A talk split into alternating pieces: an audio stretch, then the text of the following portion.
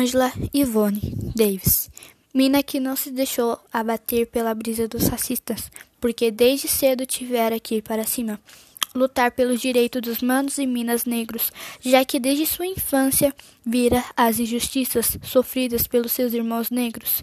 Ela decidiu então montar um grupo estudantil para falar de questões raciais, mas os tiras descobriram o seu grupo. Eles os perseguiram e proibiram, já que no seu estado tinha política de segregação racial, proibindo seus irmãos de seus direitos, direitos tais que privaram como seres humanos, já que em espaços públicos separavam por negros e brancos.